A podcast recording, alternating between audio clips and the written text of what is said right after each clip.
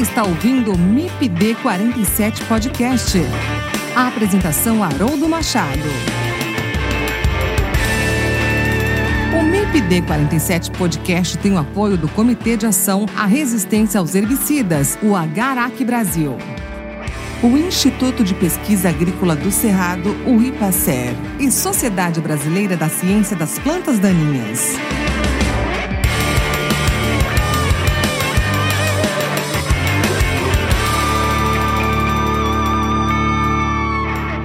Olá pessoal, tudo bem? Que bom estar com vocês em mais um episódio do MIPD 47 Podcast. É sempre uma alegria muito grande estar aqui com vocês a cada novo episódio. E nesse episódio eu converso com o professor Marco Antônio Gandolfo, da Universidade Estadual do Norte do Paraná, e com o Dr. Gilmar Piccoli, vice-presidente de Assuntos Educacionais do Agarac Brasil e membro da Bayer AgroScience.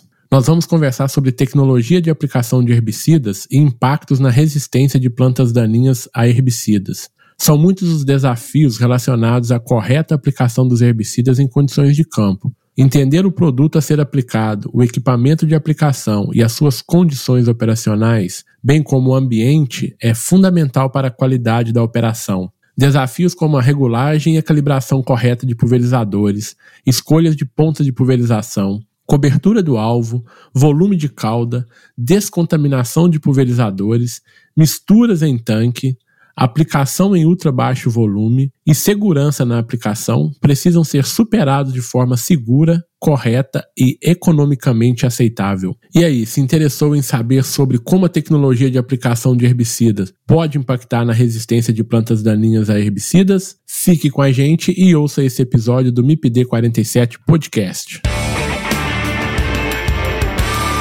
Olá, professor Marco Antônio Gandolfo. Olá, doutor Gilmar Piccoli. Sejam muito bem-vindos ao MIPD 47 Podcast. É uma alegria muito grande estar com vocês aqui hoje para a gente conversar um pouquinho né, sobre um assunto muito importante, que é a tecnologia de aplicação de herbicidas dentro do contexto do problema da resistência de plantas daninhas a herbicidas. Né? De antemão, muito obrigado. Professor Gandolfo, tudo bem com o senhor? Olá, Haroldo, a todos os ouvintes também. É um prazer enorme estar aqui com vocês, lidando aí com um assunto que, que faz parte aí do nosso dia a dia e venho aí com uma grande honra como convidado desse podcast. Muito obrigado, Gandolfo. Vou chamar aqui é, é, de professor Gandolfo, tá? Eu acho que é como o senhor é conhecido, né? Então vamos usar essa terminologia aqui com muito, com muito Exatamente. respeito. Fica mais familiar assim, Haroldo. E, e também, doutor Gilmar Piccoli, muito bem-vindo aí ao MIPD 47, tudo bem? Olá, professor Haroldo, professor Gandolfo, obrigado pelo convite. Quando eu fiquei sabendo com quem eu participaria aí, eu fiquei bem tranquilo porque eu serei mais um ouvinte aqui do que dar sugestões técnicas, estando aí próximo, juntos aí de duas pessoas especialistas aí na área, que é o professor Gandolfo e o professor Haroldo. Obrigado aí, prazer enorme estar na presença de vocês. Ok. O professor, vamos começar com o senhor. Professor Gandolfo, para quem não conhece ainda o professor Gandolfo, quem é o professor Gandolfo? Por favor, se apresente para os nossos ouvintes. Vamos lá, Haroldo.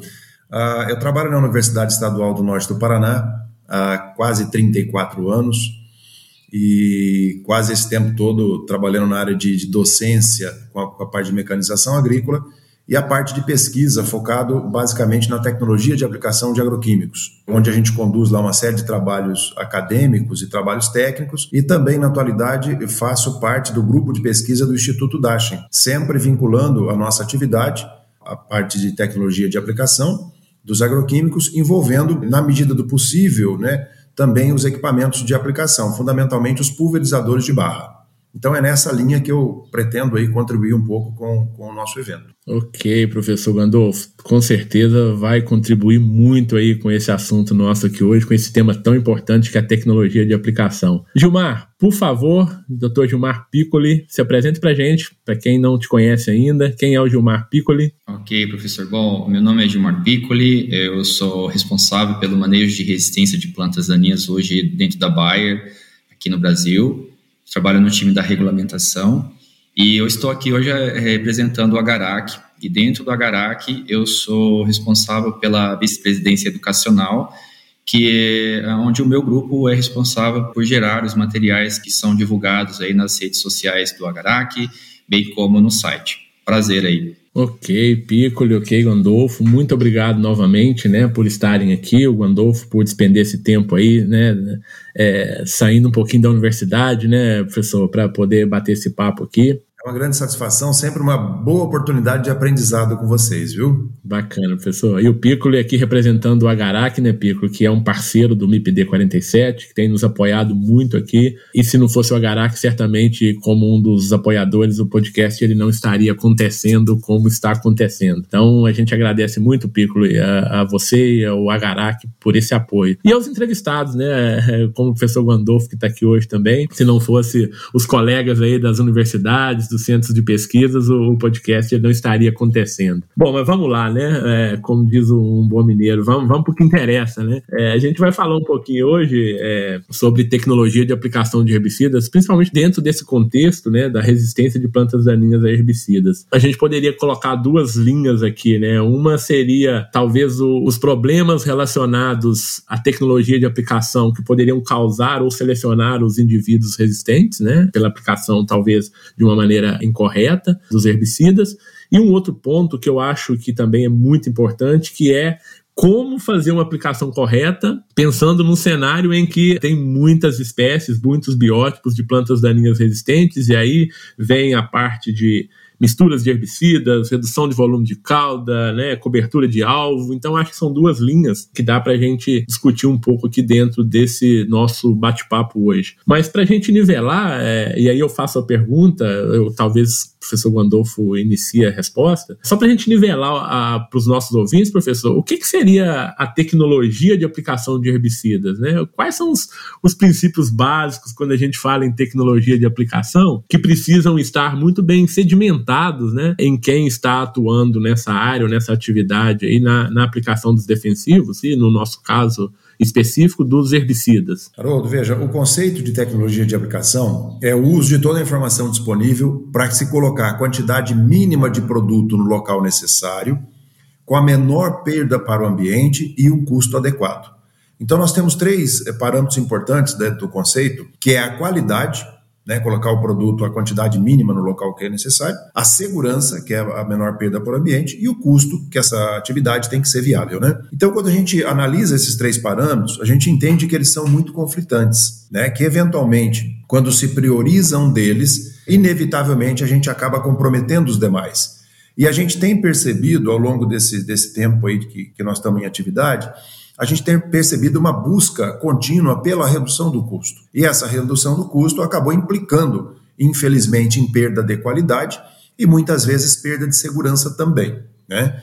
Então, isso não é um. Eu, eu reconheço que essa, esse conflito ele não é fácil de ser solucionado. Nós não dispomos ainda de técnicas que priorizem esses três parâmetros, mas que, em algumas situações, nós temos que entender que, numa aplicação que ofereça um determinado risco, nós temos que priorizar a segurança a despeito do custo. Numa aplicação que precise de uma alta qualidade, nós temos que priorizar a qualidade a despeito do custo. Então, isso é importante que, eu, que as pessoas entendam, é que todas as decisões que são tomadas sempre na, na priorização da redução do custo, elas acabam diminuindo a segurança ou a qualidade. Com base nisso, e na sua, na, vamos dizer, no primeiro item para a gente discutir, né, da, da, questão da tecnologia, com base nesses, nesse conflito ou nessa prevalência sempre da redução do custo, as aplicações elas têm ocorrido com uma qualidade relativamente baixa diante daquilo que poderia ser, se nós adotássemos né, os princípios técnicos da maneira correta, e com isso a gente tem promovido uma distribuição da dose do produto com uma, uma irregularidade muito grande. Né? Então a gente tem faixas de sobredose e faixas de subdose que eventualmente são ocasionadas ou por um problema ambiental, ou por uma técnica incorreta, ou por uma manutenção inadequada no equipamento, e com isso, com essa diferença de dose, obviamente a gente favorece né, não só a baixa eficiência na aplicação, como eventualmente também requerendo reaplicações e contribuindo aí com a sobrevivência daquelas plantas que sejam mais resistentes em função dessas faixas de subdose. Legal. E um ponto importante que você fala, né, né professor Gandolfo, é essa questão da sub ou superdose, né? Na verdade, tanto a sub como a superdose é prejudicial, né? Pelo que já foi posto aí. Então, realmente, esse ponto da tecnologia de aplicação tem uma importância muito grande dentro desses sistemas de produção mais seguros, né? Concordo plenamente. Ô Piccoli, é, por favor, suas observações, suas ponderações aí acerca da tecnologia de aplicação, o que, é que você tem observado? É, eu acho que só, eu acho que o professor Gandolfo trouxe de forma exemplar aqui uh, os, pontos, os principais pontos, né, o que é e eu só adicionaria, e ele trouxe também muito da questão ambiental. Né? Já é difícil de trabalhar nos pontos que ele trouxe, que depende né, de nós. Nós temos uma variável aí que ela não é dependente do ser humano. A gente, claro, aplica, nós tentamos fazer a aplicação nas melhores condições possíveis, mas nem sempre a gente encontra essas condições possíveis. Então, no mínimo, nós temos que partir da máquina com ela completamente organizada, com a, manutenção dela toda correta, com todas as pontas corretas, para que caso a gente tenha um efeito adverso do clima, esses potenciais problemas eles sejam minimizados. Bacana, bacana. Eu concordo também, Piccolo. Então, assim, é, raramente nós vamos ter uma condição ideal de aplicação. Mas nós temos tecnologias para aplicar de forma muito segura esses produtos, né? É, nessas condições. E, e, aí o que o professor Gandolfo disse é a gente conhecer a tecnologia e usar a tecnologia, né, professor? É, às vezes o uso das tecnologias corretas é, implica em talvez um custo um pouco maior. E isso não pode ser um problema quando se pensa em segurança, quando se pensa em aplicações corretas, né? Não sei se você concorda. Exatamente, Haroldo. O Piccoli foi muito feliz na, no comentário, né? Com respeito ao, ao ambiente, as, vari, as variáveis que nós temos que lidar dentro do ambiente. As tecnologias, elas têm margens de segurança diferentes. Né? Então, se eu, se eu tenho variáveis ambientais que demandam uma tecnologia que tem uma amplitude nessa margem de segurança maior, ela tem que ser adotada.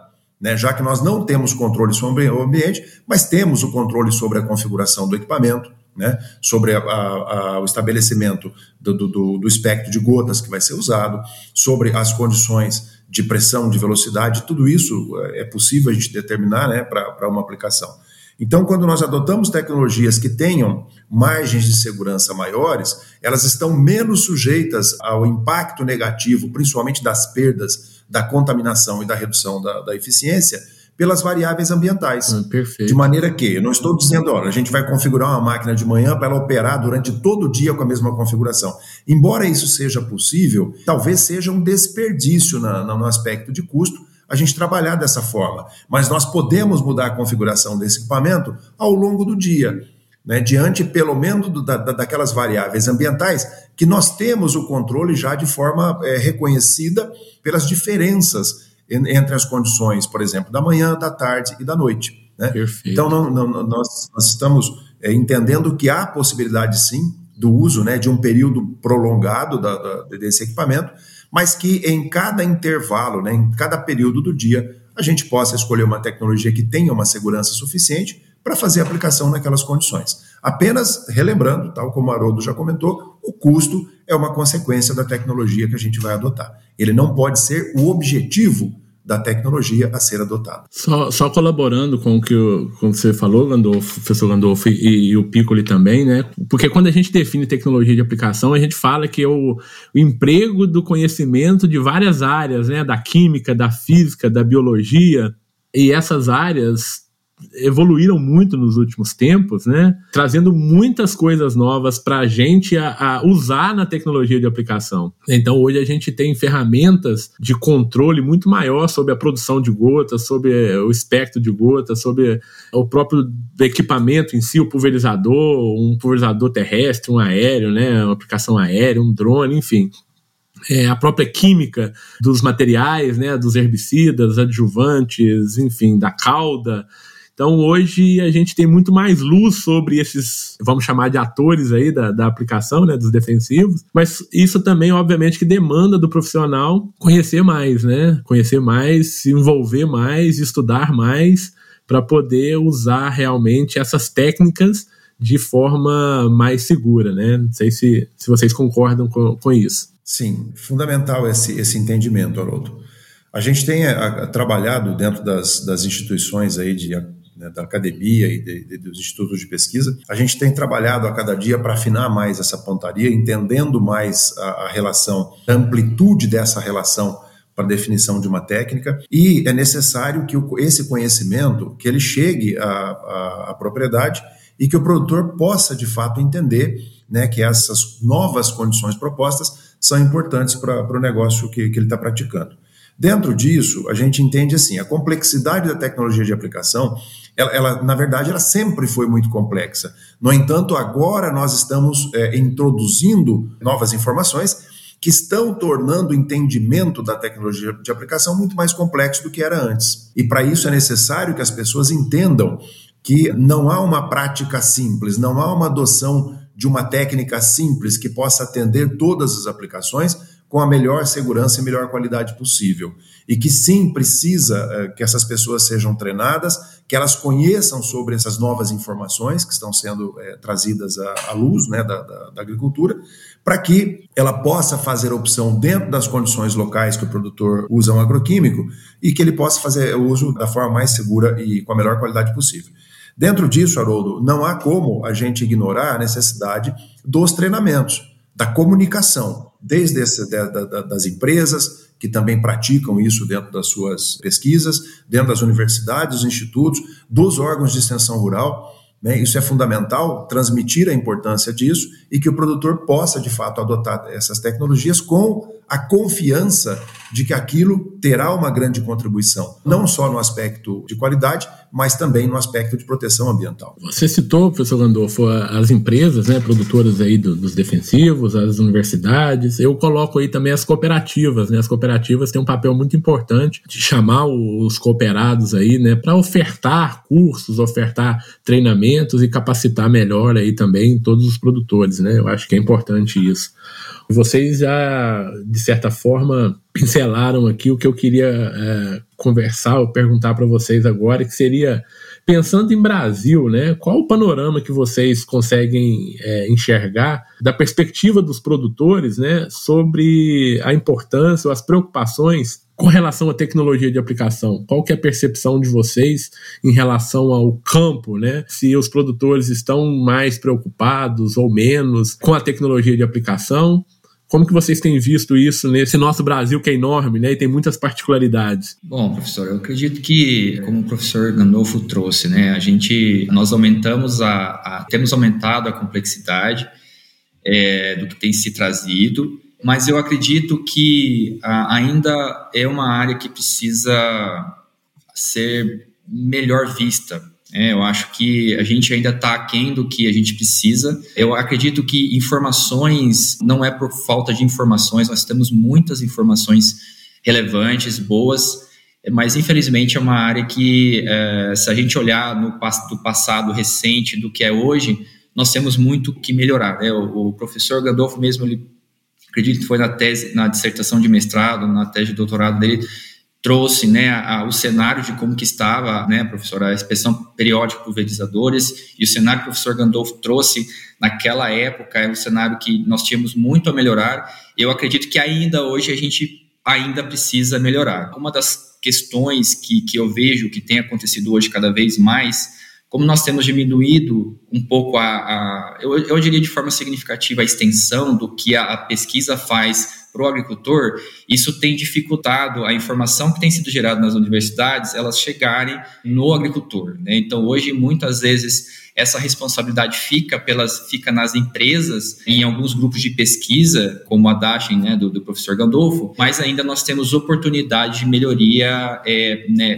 pensando no panorama geral da, da, tecnologia de aplicação. Hoje, o agricultor, muitas vezes, ele se planeja para comprar um equipamento caríssimo, mais de um milhão de reais, mas muitas vezes ele peca na escolha da ponta correta, do volume de cauda né, é, correto, que são detalhes que já se tem muito estudo, mas que não tem sido utilizado nos últimos, nos últimos anos. Perfeito, Piccoli. Veja, não há uma cultura ainda bem estabelecida no Brasil sobre a importância da qualidade da aplicação no resultado. O produtor ainda está muito voltado para o produto que vai ser aplicado, não necessariamente a forma como ele vai ser utilizado.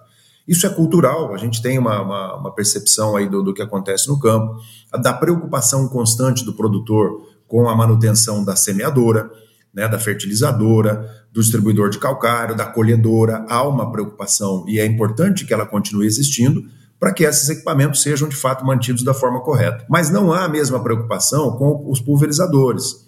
Em geral, não acontece isso. E nós temos que entender que o pulverizador é o equipamento que é utilizado com a maior frequência hoje dentro da área agrícola. Nós estamos falando aí de 7, 8 aplicações no mínimo numa safra, até mais de 30 aplicações quando se trata, por exemplo, da cultura de algodão. Então, é uma máquina que aplica produtos em misturas com diversas características, com diversos potenciais de, de abrasão, de corrosão, de deposição, e que tudo isso, obviamente, traz para o equipamento uma sobrecarga, um desgaste prematuro de uma série de componentes. Então, isso é, Piccolo, tal como você disse, de fato, isso é fundamental. No geral, o que, que a gente percebe também? O produtor adota uma tecnologia mais adequada, mais específica, quando ele percebe que ou aquele produto oferece um risco maior do que o, padrão que ele está acostumando a lidar, por exemplo, um, um herbicida que demande mais segurança na sua aplicação, então ele percebe. Ou, por exemplo, quando ele, ele reconhece que uma determinada praga ou doença é mais difícil de controlar. Então, uma aplicação, uma determinada aplicação de um fungicida ou de, determinado inseticida, então naquilo ele, ele foca um pouco, adotando uma tecnologia um pouco mais específica, diante da experiência que ele e os seus próprios vizinhos tenham. Pensando já, olha, eu preciso otimizar o controle desse agente de dano aqui, senão eu perco o meu negócio. Então, isso acontece eventualmente. Mas ele não é para. Ele não deveria ser eventual. Essa prática, esse cuidado, deveria ser utilizado em todas as aplicações. Então, grande parte das aplicações ainda são feitas com uma certa negligência mesmo. Ó, oh, isso aqui de qualquer jeito que a gente fizer tá bom, veja, né? E isso é, é esse esse é, quadro ainda tem que mudar. Por isso, é importante que, primeiro, a gente continue fazendo as pesquisas, que a gente continue afinando essa pontaria, que a gente continue estabelecendo formas de comunicação, que a própria legislação continue também é, se envolvendo nessa, nessas questões de regulamentação, para que a responsabilidade, a maior responsabilidade, o maior cuidado, seja de fato é, utilizado em todas as aplicações, não apenas em algumas. Mas nós temos que lembrar também, Haroldo, que o uso da tecnologia de aplicação no Brasil, embora a pesquisa seja muito antiga, o uso desses conhecimentos ainda são recentes. Por quê? Porque nós tivemos até por volta de 2001, 2002, um certo conforto dentro das possibilidades do uso das tecnologias, já que nós não tínhamos grandes problemas, nós não tínhamos grandes desafios a enfrentar. O que, que mudou de 2001, 2002 para cá? A entrada da ferrugem da soja, né? Que ela mostrou ao produtor que só um bom produto não era suficiente para fazer um bom controle. Exatamente. É que também aquele produto tinha que ser o bem O produto tinha que chegar no alvo, né, no local correto. Exatamente. Depois disso, tivemos helicoverpa, tivemos falsa medideira, tivemos é, mofo branco, enfim, tivemos várias doenças que foram doenças e pragas, né? Plantas daninhas, resistências de várias plantas daninhas, que foram nos mostrando que, de fato, a gente precisa focar com um pouco mais de atenção em todas essas aplicações, não só naquelas que demandem uma tecnologia mais específica. Perfeito. Uma coisa que o Piccoli falou, professor, é que é, no passado tinha-se problemas né, com relação à tecnologia de aplicação que hoje ainda temos. Nós evoluímos muito dentro da tecnologia de aplicação, como você mesmo já falou, né? Mas os problemas de hoje também não são os mesmos problemas do passado, né? Como a gente evolui como ciência, a tecnologia de aplicação evolui como ciência, mas os problemas também eles estão evoluindo, né? Você falou de pragas e doenças, e aí a gente volta especificamente aqui para plantas daninhas. Quando se tinha aí na década de 90, início da década aí dos, dos anos 2000, você tinha uma tecnologia que era muito mais fácil de aplicar, né? Um produto que era mais tranquilo de se aplicar, pensando em menor cobertura e mesmo assim eficiência do produto. É, e aí a resistência chegou de forma bem incisiva e nos forçou a colocar mais de um produto no tanque do pulverizador, nos forçou a usar produtos com diferentes formulações, produtos que precisam de pH de calda é, diferentes. Redução de volume de cauda. Então, ou seja, a, os problemas eles evoluíram, né? A, a, tecnologia, os conceitos também evoluíram, mas é preciso essa sinergia, né, entre os conceitos e a aplicabilidade disso no campo, né? Excelente, então, acho que essa preocupação ela ela tem que existir, sim. Exatamente. Os problemas eles se tornaram mais graves em função de uma lógica natural de sobrevivência de qualquer espécie que é a adaptação né, ao meio. Então, a gente, em função disso, óbvio que a gente teve aí um, um aumento das resistências e das tolerâncias, né? É, e também a complexidade dos equipamentos que são usados hoje. Essa complexidade ela demanda manutenção mais intensa, é, uma limpeza mais efetiva, porque nós estamos falando de circuitos hidráulicos que são muito complexos, né, uma, uma quantidade de, de pontos de restrição enormes filtros, anticotejadores, é, é, válvulas, é, solenoides, fluxômetros, enfim. E que o produtor precisa entender que, claro, isso é mais difícil, vamos dizer, de manter essa máquina limpa em condição de uso. E, por outro lado, a adoção dessa eletrônica, principalmente nesses equipamentos, para controle e registro e automação da, da, da, dessas funções, ela trouxe ao produtor a percepção ou a falta, o erro né, de percepção de que a máquina agora faz tudo sozinha, e não é verdade. A falsa né? impressão de que a máquina agora é autônoma, né, professor? Exatamente, não é assim, né? Ela tem que ser configurada, ela tem que ser calibrada, ela tem que ser limpa, ela tem que ser mantida para que todos esses, esses parâmetros, vamos dizer, de, de, né, de, de operacionais que a máquina consegue controlar, para que eles sejam controlados da forma correta. Né? E herbicidas não escapam dessa, dessa necessidade, principalmente, né, Haroldo e Gilmar, na questão da limpeza. Né, que o produtor muitas vezes diz, professor, eu vou evitar de usar esse herbicida aqui, porque se eu usar esse herbicida eu preciso lá limpar minha máquina. Meu, mas como assim, né? Que história é essa? Né, qualquer aplicação a máquina tem que Você ser. Você não fazia isso no passado, né? Como assim, é, né? Exatamente. Ele acha que não precisa, né? Que, que não, não precisa mudar a conduta dele para fazer agora.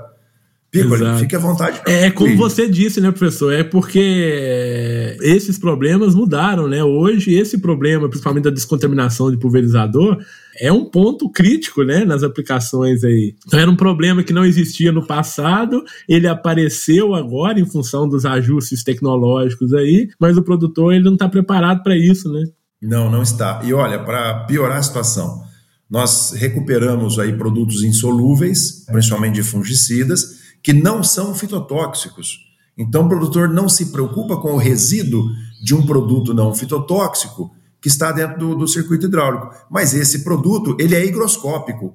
Ele retém outros produtos solúveis, como, por exemplo, herbicidas, que serão aplicados na sequência e vão gerar problemas de fitotoxicidade depois. Da mesma forma como os biológicos. Né? Nós estamos usando biológicos em máquinas contaminadas com fungicidas, que são determinantes para fungos ou é, bactérias que são em máquinas que estão contaminadas com herbicidas, que também pode ser nocivo para elas, e esse resíduo insolúvel dos produtos biológicos aumenta ainda mais o potencial de retenção de produtos solúveis, né, que podem ser herbicidas. Então veja que é, essa essa, vamos dizer, essa, essa nova condição de trabalho, ela impõe uma responsabilidade muito maior na descontaminação que não está sendo adotada. Perfeito, né? perfeito. E isso é muito perigoso. Perfeito. Oh, e nesse sentido, oh, Piccoli, professor Gandolfo, qual que seria o impacto, então, dessa, da tecnologia de aplicação de herbicida na resistência de plantas daninhas a herbicidas?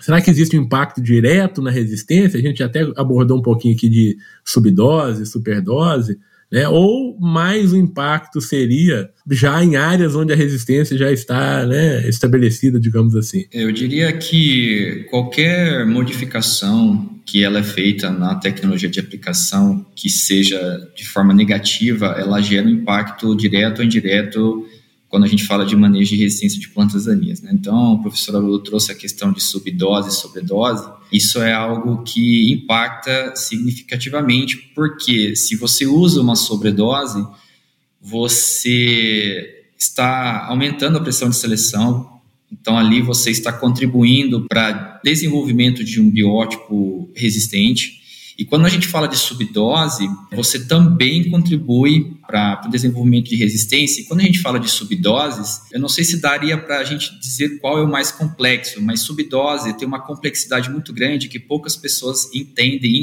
e é difícil de enxergar isso no campo. Porque a subdose ela pode gerar a, a, o desenvolvimento de resistência que a gente fala que não está relacionado ao sítio de ação, e como uma metabolização.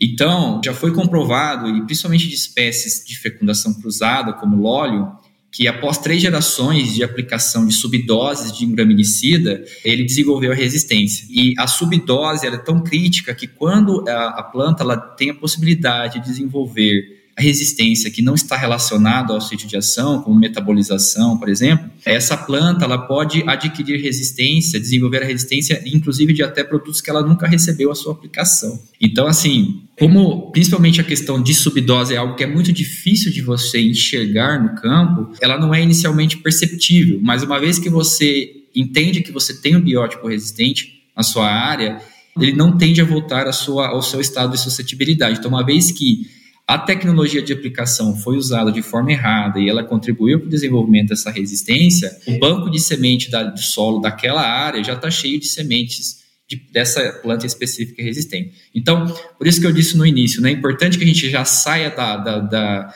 da casa de máquinas ali para a lavoura com 100% da nossa máquina, do nosso pulverizador, porque a partir do momento que a gente entra no campo, essa porcentagem de 100 ela começa a reduzir. E quanto maior é essa redução em termos de qualidade, maior o agricultor contribui para o desenvolvimento de resistência. Então, é um desenvolvimento silencioso, né? O agricultor não enxerga ali no momento, ele não consegue ver onde está a sobredose ou subdose, mas ele com certeza está contribuindo aí para o desenvolvimento da, da, resistência de plantas daninhas herbicidas. Excelente, Piccoli. Essa é uma questão que ela, ela persiste. O preparo do equipamento, ele permite que a máquina, dentro de uma condição ideal no operacional dela, promova a distribuição da dose correta em toda a faixa tratada.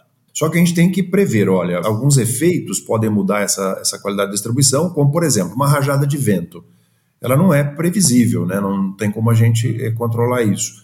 Uh, por exemplo, uma movimentação mais brusca da barra, uma depressão, um buraco, enfim, alguma coisa desse tipo, que também, infelizmente, vai promover uma, uma diferença.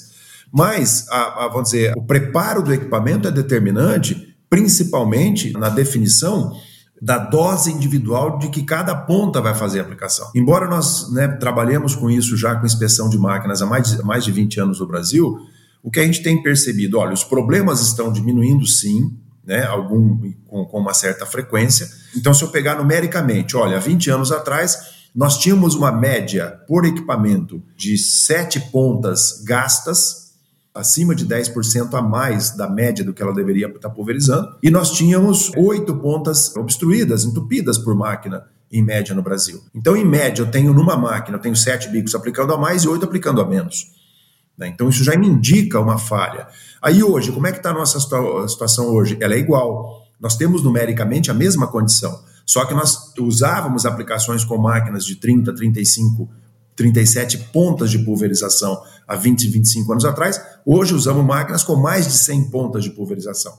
Então, é dizer, olha, nós melhoramos, nós diminuímos a quantidade de pontas percentual dentro da barra, que promove subdose ou sobredose, mas elas ainda existem. Perfeito. Né? Então elas precisam ser é, ainda melhoradas né, para a gente minimizar esses, essas diferenças e tentar chegar naqueles padrões que a gente observa em alguns países da Europa, né, principalmente Bélgica, Alemanha, Suécia, Dinamarca, que tem uma atividade de, de manutenção mais frequente, né, muito mais, vamos dizer, precisa e que tem mostrado um resultado muito diferente daquilo que a gente observa no Brasil. Perfeito. Só para amarrar, né, é, eu acho que vocês dois trouxeram aí pontos muito importantes, né? O professor Gandolfo trouxe esse ponto voltado à tecnologia de aplicação em si, né, da, da própria máquina, do equipamento. Uma oscilação lateral, ela acontece, né, professor? Mas isso é pontual, né? Não vai ser um erro de aplicação em área total, né? Então isso a gente entende, né, que pode causar uma subdose, uma superdose num ponto específico da área função de alguma oscilação lateral da barra em especial. Agora, a ponta de pulverização com problema, aí é, é ruim, porque aí é um problema que vai estar associado à área toda na aplicação. Área, exatamente. E o Piccoli trouxe um ponto muito importante, que às vezes o produtor ele não consegue enxergar, que é o quê? processos biológicos, né, bioquímicos ali da resistência relacionado a, a uma subdose do produto, né? Então essa parte aí da subdose, é, principalmente relacionada à metabolização de herbicidas, né, é uma parte mais técnica, mais biológica, mais bioquímica, que às vezes explicar isso para o produtor é mais difícil, mas está muito ligado né, a esse processo da aplicação. Então, é, é, é essa metabolização aí de, de, de, um produto ou de diferentes produtos, de diferentes mecanismos de ação, né, é, que podem acontecer, pode trazer ou pode acentuar o problema de uma forma muito mais rápida. E isso o produtor precisa enxergar e, e cabe a nós né, é, levar isso ao produtor, explicar isso para o produtor que essa subdose ou essa superdose utilizada no campo, ela é prejudicial. Ela pode ser prejudicial para a resistência, ela pode ser prejudicial e vai ser financeiramente, ela pode ser prejudicial ambientalmente. Né? Então a gente tem que trabalhar isso muito bem, só para tentar amarrar essas duas colocações aí que elas foram distintas, né, do ponto de vista da abordagem, mas que estão linkadas com o problema é, que é a resistência. E às vezes, principalmente, né, por essa diferença de dose, ela leva a uma confusão do que é de fato a resistência, né? porque algumas aplicações dá lá numa, numa determinada área dá uma sapecada lá, mas não mata a planta daninha. Ah, a planta está resistente. Às vezes não é nada disso. Exato. Né? É de fato por uma aplicação é, com qualidade insuficiente mesmo que não, não, não obteve controle. Exato. Então, é, é, dizer assim, olha, contribui muito ou pouco, não importa. A aplicação tem que ser feita da melhor forma possível, com uma distribuição da dose correta sobre toda a área. Acho que esse princípio básico a gente não Ô, Professor, pode... deixa eu interromper o senhor, porque eu vou fazer uma pergunta que eu acho que vai estar tá muito dentro disso que o senhor está falando. Que quais seriam os principais desafios aí quando você vê a, pensando né, na aplicação visando o manejo da resistência? O senhor estava falando aí já nessa na cobertura do alvo, né, na, na distribuição do, do, do, produto e da cauda. É, aí eu já quis linkar essa pergunta aqui. Vamos seguir nessa linha aí? Quais seriam os principais desafios? Vamos lá, eu, eu destacaria, depois gostaria de ouvir o Piccoli também, mas eu destacaria três, talvez, princípios básicos, Haroldo. O primeiro é a qualidade das misturas, né? que nós Perfeito. temos é, ainda um desconhecimento muito grande do quanto uma determinada mistura pode contribuir ou não para o controle de uma planta daninha. E a gente reconhece que o produtor prioriza a mistura, às vezes, de ativos, mas ignora a importância da formulação nessa mistura. Né? E acaba fazendo mistura com formulações que são incompatíveis. Né? E isso dificulta muito, vamos dizer, a, a, a avaliação do, do, do, real potencial de controle daquela, daquela cauda sobre uma determinada planta daninha. Exato. Né? Então, esse é o primeiro desafio. Olha, precisamos cuidar um pouco mais disso, precisamos entender melhor e fazer melhor uso das formulações de cada ativo para a gente evitar esses erros. Segundo, é a distribuição, é a qualidade da distribuição. Como eu disse, olha, tem variações que nós não podemos controlar, mas outras nós podemos. Né? Nós podemos calibrar corretamente um equipamento para que ele distribua uma, uma dose correta dentro daquela faixa. Nós podemos planejar a trajetória desse equipamento para que ele não, não faça curvas desnecessárias, né? seja nos arremates, nos acabamentos, ou mesmo aí na, nas aplicações em nível.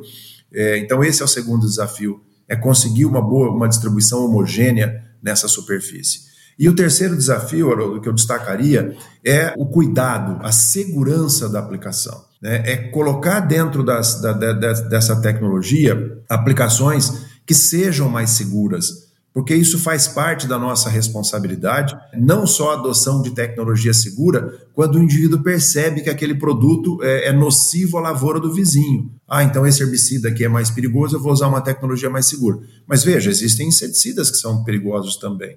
Né? Então, que essa segurança fosse trazida a todos os produtos, né? e não fosse dado ênfase a isso somente aos herbicidas. Perfeito. Piccoli, queria te ouvir nessa também. Acho que só para adicionar um ponto que o professor trouxe, né, eu acho que nós temos aqui na nossa conversa, né, professor Gandolfo, professor Haroldo, especialistas nessa área, e eu, eu entendo que o principal Resumindo, a maior dificuldade é fazer com que a informação chegue para quem precisa saber dessa informação. Então, eu acho que é, hoje nós temos muito que evoluir na área de tecnologia de aplicação, não tenho dúvida, mas com o que nós temos hoje já é o suficiente para resolver e evitar muitos problemas, não só na área de resistência de plantas daninhas, mas nas outras áreas também. Então, para mim, o maior desafio é a comunicação que já foi trazido pelo professor Gandolfo né, anteriormente. Esse é o maior desafio para mim, para garantir que a informação chegue para a pessoa correta, para que ela aplique de forma correta, e se ela faz isso, ela evita de forma significativa problemas e aqui no caso, né, o desenvolvimento de plantas daninhas resistentes. É, eu concordo com você. Nós temos hoje pesquisas de pontas, né, muitas informações. Essas informações realmente, como o professor Gandolfo disse também, elas precisam ser compiladas, né, e, e levar isso de uma forma mais amigável para o produtor, né. Ele precisa entender é, esses aspectos, né, e saber que esses aspectos são importantes e que isso traz ganhos para o dia a dia dele, né, para a produção, para o sistema produtivo dele, pra, para para o, sistema de produção, enfim, para ele, para a atividade dele do dia a dia, né? É, então, Informação é um ponto importante. É, o professor Gandor falou de misturas, né, professor? É, é um mundo que a gente está recentemente mergulhando nele, né, de, de forma aí, vamos dizer, legal, né? Já se fala em mistura há muitos anos, mas legalmente há pouco tempo, né?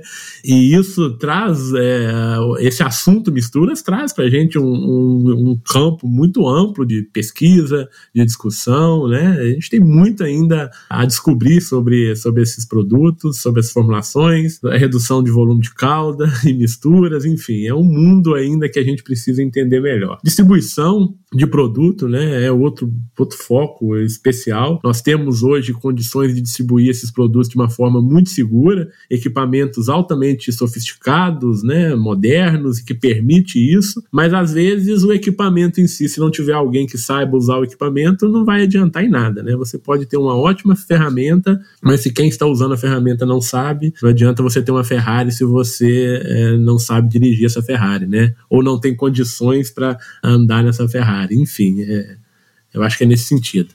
Professor Gandolfo, você queria comentar mais alguma coisa? Sim. O, o Piccolo fez a, a, o comentário aí sobre a, a, questão da, da mudança da, vamos dizer, da, da atitude do, do usuário, né? Que faz a aplicação. Ele precisa entender a importância daquilo que ele está fazendo. E isso é uma, uma tarefa difícil, não, não porque a comunicação seja difícil, mas difícil é o convencimento convencer o indivíduo de que aquela prática pode melhorar o resultado da atividade dele. Então, por exemplo, ele vê uma falha lá na, na, na, na semeadura, né, não germinou, ele cava, acha semente, a semente, ele atribui então o problema à semente, a semente não germinou, mas a máquina aplicou corretamente. Se ele não encontra a semente, ele atribui essa falha ao equipamento. Olha, o, o equipamento não, não, não depositou a semente onde deveria ter depositado. No caso da colheita também, ele está lá, ele vai faz a, a, a, a, leitura do resultado da colheita, identifica lá, a colhedora perdeu o grão e ele está vendo isso, então ele vai lá e mexe na colhedora, da maneira como ele pode lá e mexer na, na, na semeadora. Mas detectar uma falha de pulverização é muito difícil. E com isso, o produtor acaba atribuindo a responsabilidade da falha, já que ele não pode identificar o, o, a falha na aplicação, ele atribui ao produto, sempre ao produto. Então, o produto falhou, né? E isso não é bem assim. Então, a gente tem que entender que a falha ela pode ser responsabilidade, sim, de um produto mal, mal utilizado, como também da aplicação, de uma aplicação mal feita. Perfeito, professor, perfeito. São, são pontos aí que realmente merecem é, reflexões né, acerca do, do, do, assunto, porque são pontos estratégicos quando a gente pensa em qualidade né, de operação, qualidade de aplicação. Esse é o MIPD 47 Podcast. Apoio Comitê de Ação à Resistência aos Herbicidas, Agarac Brasil, Instituto de Pesquisa Agrícola do Cerrado, IPACER e Sociedade Brasileira da Ciência das Plantas Daninhas. Professor, mas eu queria ouvir de você e, e, e, do, do Piccoli também. Hoje a gente tem aí novos traits, né? A gente já comentou aqui, falando um pouco sobre em especial descontaminação de pulverizadores. Mas eu queria ouvir de vocês um pouquinho sobre esse tema voltado aí para tecnologia de aplicação, né? Então hoje a relação aí desses novos traits, pensando em tecnologias, principalmente a auxínicos, né? E o problema relacionado em especial à, à intoxicação de culturas sensíveis e descontaminação de pulverizadores. A gente já falou um pouco sobre isso, mas eu queria voltar nesse assunto que eu acho extremamente importante. Excelente, Haroldo. E de fato é, e tem se tornado um problema mais importante, né? A, a, a cada momento que a gente estuda o, o ambiente que nós estamos lidando. Veja, Haroldo, nós, como eu já comentei, nós usamos hoje máquinas muito mais complexas de circuitos hidráulicos muito mais complexos do que aqueles que usávamos há 20, 30 anos atrás. E estamos aumentando a complexidade a cada ano. Então a gente vê a indústria de máquina cada ano inserindo aí um, vamos dizer, um, uma tecnologia nova que seja de controle, de automação, de registro de informações, né? E isso tudo implica em maior complexidade ainda, que vai requerer, obviamente, mais trabalho né, para fazer a, a, a, higienização desse equipamento. Esse é uma, um ponto. Olha, nós estamos lidando com equipamentos que são mais, muito mais difíceis de limpar do que aqueles equipamentos mais simples. Segundo, estamos lidando com produtos cuja a qualidade ou a especificidade de controle dele é muito alta, né, e que, é, eventualmente, resíduos pequenos de um determinado herbicida pode provocar danos mais severos em plantas sensíveis. Né? Então, ao mesmo tempo, dizer, olha, máquinas que são usadas em diferentes condições para diferentes culturas, elas precisam de uma atenção muito mais, mais fina dentro desse aspecto. A outra questão que a gente tem identificado também, além, além da, da, vamos dizer, do aumento dos pontos de restrição, que torna mais difícil a limpeza da máquina, é a questão das sobras que ficam dentro do equipamento. Então a gente tem lá uma sobra que a gente chama de lastro. Quanto maior o circuito hidráulico, maior quantidade de mangueiras, de dispositivos, né, de reservatórios, de válvulas, maior a quantidade de lastro, né, de líquido que fica ali residual e que tem que ser retirado para fazer a limpeza da máquina. E o produtor, ainda né, voltado para aquele, aquele conflito da segurança, da qualidade do custo, o produtor ainda quer fazer essa operação de forma muito rápida e muito barata. De que maneira? Pondo menos água no equipamento, eventualmente deixando de usar um produto, né, um agente limpante de melhor qualidade, né, e tentando fazer essa operação de forma mais rápida e menos frequente.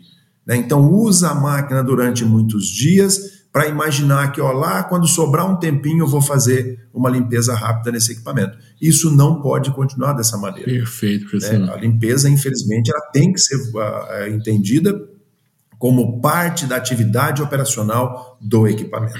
Perfeito. Então, olha, não preciso fazer a limpeza todos os dias, mas ao final da operação, essa máquina não pode ficar com restos de produto lá dentro, secando dentro do circuito hidráulico, porque algumas formulações e produtos elas têm adhesionantes na, na, na, na sua composição que têm a função de, de promover a, a aderência desse produto na folha quando seca. Se secar dentro da máquina, vai aderir dentro da máquina.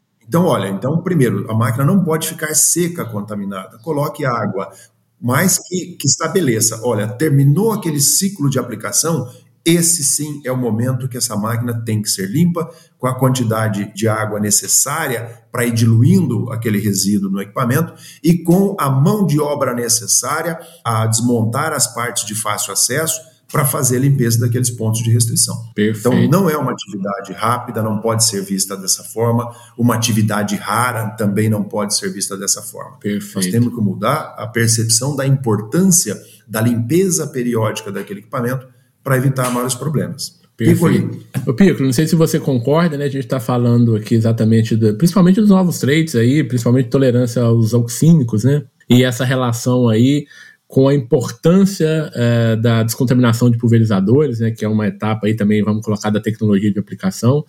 Então, não sei se você concorda, eu concordo plenamente com o professor Gandolfo disse aí. E a gente tem visto aí muitos problemas sérios, né, de contaminação de culturas sucessoras aí em função de resíduo de produto, né, no, no tanque do pulverizador, enfim. É, Qual a sua opinião sobre é, isso? Eu, eu, concordo, gênero, número e grau que o professor Gandolfo trouxe, que você trouxe, professor Haroldo. Eu só é, é, pontuaria, colocaria dois pontos aqui. Primeiro, é, o fato de não existir um potencial problema de sensibilidade não significa que não existia esse problema de sensibilidade. O que as novas tecnologias trazem é que hoje uma tecnologia feita de forma errada, tecnologia de aplicação feita de forma errada, você mostra de uma forma mais visível aquele potencial problema. Mas isso não significa que outros produtos não causem esse problema. É que visivelmente ele não é detectável, mas se ele for for utilizados metodologias para detectar outros tipos de produto, esse produto sim é detectável. E eu acho que isso tem que ser levado em consideração. E um ponto que o professor Gandolfo trouxe no início, eu acho que a partir do momento que a gente precisa de uma técnica, o, o que vai fazer muitas vezes a gente absorver aquelas informações e utilizar de forma correta é o limitante, é o que mais me limita. Então, essas tecnologias trazem os seus desafios, mas esses desafios, a partir do momento que o agricultor aprende a trabalhar com esses novos desafios, ele utiliza para outras situações também. Então, esse limitante que a gente tem observado nos últimos anos, nos últimos dois, três anos, que essas tecnologias têm trazido, também tem eu vejo de forma positiva pelo fato de que, primeiro, que as empresas estão olhando mais para a tecnologia de aplicação, então as empresas elas estão investindo mais isso e não só nos seus trabalhos, mas também na comunicação. E uma vez que a parceria entre as empresas e os acadêmicos, a gente desenvolve as melhores metodologias e o agricultor entende isso, o aplicador entende isso, ele vai utilizar o seu o, o que limita, né, o seu limitante para as outras situações. Então eu vejo isso como um desafio, mas ao mesmo tempo é um desafio que, olhando para o futuro, ele vai trazer de forma, é, de modo geral, um ponto positivo, um aspecto positivo para o desenvolvimento de tecnologia de aplicação a médio e longo prazo aqui no Brasil, não só para herbicidas, mas também para outros produtos. Perfeito. Professor Gandolfo, Piccoli, vamos falar um pouquinho, é bem, bem rapidamente agora, nosso tempo aqui está tá se esgotando. Hoje tem novas tecnologias, né? vamos falar um pouco sobre novas tecnologias, a gente está falando de produto de, de, aplicação a taxa variável, aplicação localizada, sensores né, que identifica a planta daninha e já aciona a pulverização localmente, como que esses equipamentos, né, estamos falando de drones hoje, né, aplicação aí de 10 litros por hectare de, de, taxa de aplicação, enfim, de pontas rotativas em drone, drone com pontas hidráulicas, outros com pontas rotativas, enfim, muitas tecnologias, né, muitos equipamentos, e como que esses equipamentos devem ser utilizados né, para potencializar os benefícios deles aí, pensando na resistência, ou pensando não na resistência, mas na tecnologia em si, de, de aplicação? Perfeito, boa pergunta, Haroldo. Existe um, um, comentário que a gente faz assim na tecnologia de aplicação, que a gente diz, olha, é, fala um pouco da, da taxa variável na tecnologia de aplicação, né?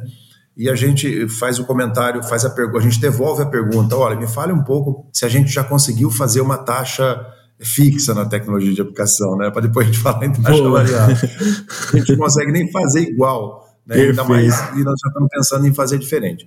Mas são tecnologias, Haroldo, que podem contribuir muito. Né? A, a identificação, né, aplicação localizada, a taxa variável exatamente ainda é um pouco mais complicada, porque ela demandaria mudança de concentração do produto na cauda para estabelecimento de uma dose única, já que nós não fazemos variação de dose de produto ao longo da, da área que está sendo pulverizada. Né? Mas a aplicação localizada, sim, a identificação das plantas, apenas entender que esses sistemas, embora eles sejam bastante, possam colaborar muito, eles também não fazem mágica. Né? Então, a identificação de uma planta muito pequena requer uma sensibilidade muito grande do equipamento. E quanto maior a sensibilidade, maior a chance dele confundir algumas imagens com plantas daninhas. Então é dizer, olha, eu vou, eu vou calibrar a sensibilidade de um sistema desse para que ele identifique uma planta de um determinado tamanho e faça aplicação localizada sobre aquela planta. Excelente. Mas as plantinhas menores, né, que, que não é, serão identificadas, não serão controladas. Então, é uma tecnologia que, embora seja muito, muito útil, mas que o produtor tem que entender que você terá que provavelmente aumentar a frequência do uso daquele equipamento para ir controlando aquelas plantinhas menores que não foram identificadas na, na, na, na primeira vez que foi aplicado. Né? Perfeito. Né? Professor, depois eu vou ter que trazer o senhor aqui de novo no MIPD 47 para a gente discutir só sobre essas novas tecnologias. Tem muitas coisas aqui que a gente, ah, que a gente precisa debruçar mais aí para a gente trazer, levar essa informação para os produtores.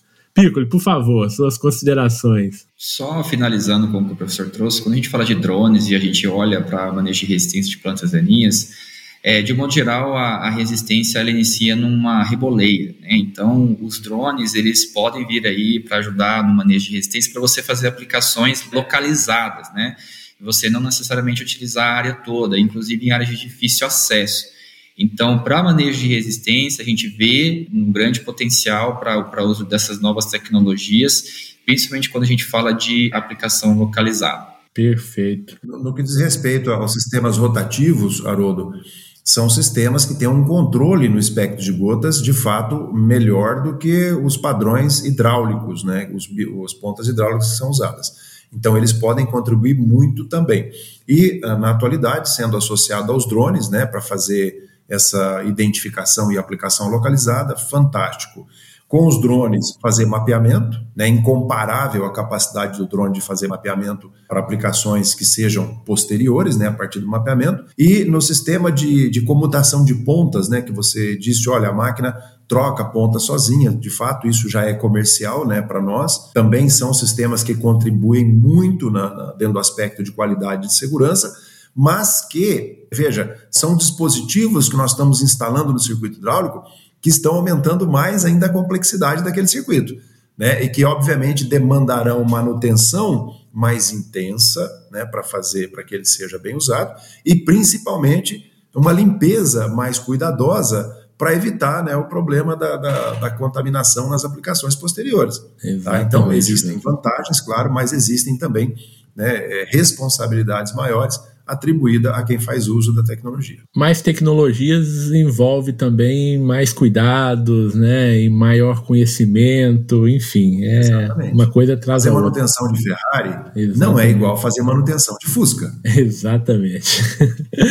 Bom, pessoal, a gente está chegando aqui ao final da nossa conversa, mas antes, Piccolo, eu queria ver com você em especial, né, como membro do Agarac Brasil, como que vocês têm trabalhado esse assunto da tecnologia de aplicação, né, dentro do Agarac, como que vocês têm fomentado isso. Acho que é um ponto muito importante, né, e que vocês também abordam, né? Bom, dentro do Agarac, a gente tem, através do, das nossas redes sociais, através do nosso site, divulgado informações, todas as informações que a gente acredita importante ser relacionado à evolução da resistência. E tecnologia de aplicação é uma delas. Não é à toa que é, nós estamos aqui hoje falando exatamente de um tema extremamente importante para a resistência de plantas daninhas. É, então, eu, eu, nós temos aí dentro das nossas, das nossas redes sociais, primeiro eu, eu, eu, peço que o pessoal entre, né, acesse o nosso site do Agarac Brasil, que é o Comitê de Ação à Resistência de Herbicidas. Então, todas as nossas ações a gente publica de alguma forma nessa, nesse site, informes técnicos, trabalhos técnicos que a gente fei, é, tem é, feito com os, com os principais acadêmicos da área. E também através das nossas redes sociais, como Instagram, é, Facebook e LinkedIn, que é um dos principais objetivos do que é a divulgação da informação, né, para que a gente possa é, alcançar o máximo de pessoas possíveis, né, para que a gente dificulte a evolução da resistência.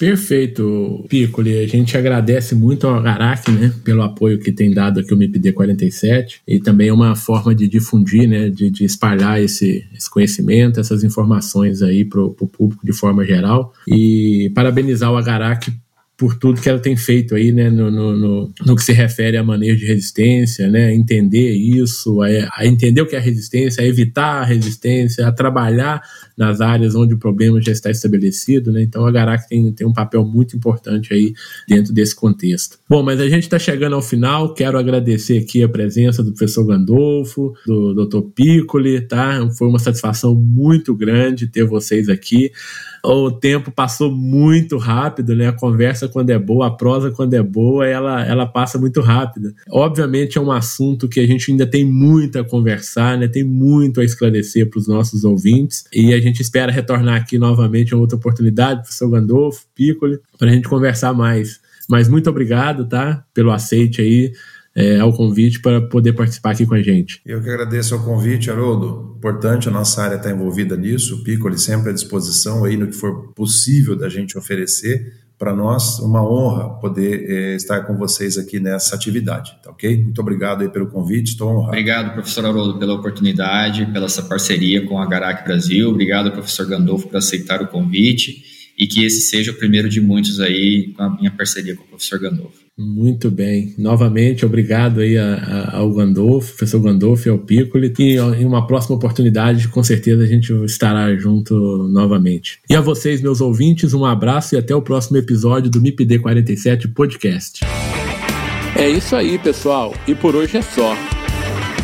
E para encerrar, quero agradecer aqui aos patrocinadores do MIPD 47 Podcast o Comitê de Ação à Resistência aos Herbicidas, o Agarac Brasil. Para vocês conhecerem um pouco mais sobre o Agarac Brasil, acessem o site www.agarac-br.org. Lá você vai encontrar conteúdo de qualidade sobre resistência de plantas daninhas a herbicidas.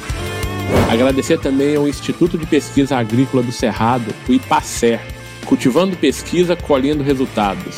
Conheça o IPACER, acesse o site ipacer.com.br. Agradecer também à Sociedade Brasileira da Ciência das Plantas Daninhas. Visite o site sbcpd.org e conheça um pouco mais sobre a Sociedade Brasileira da Ciência das Plantas Daninhas.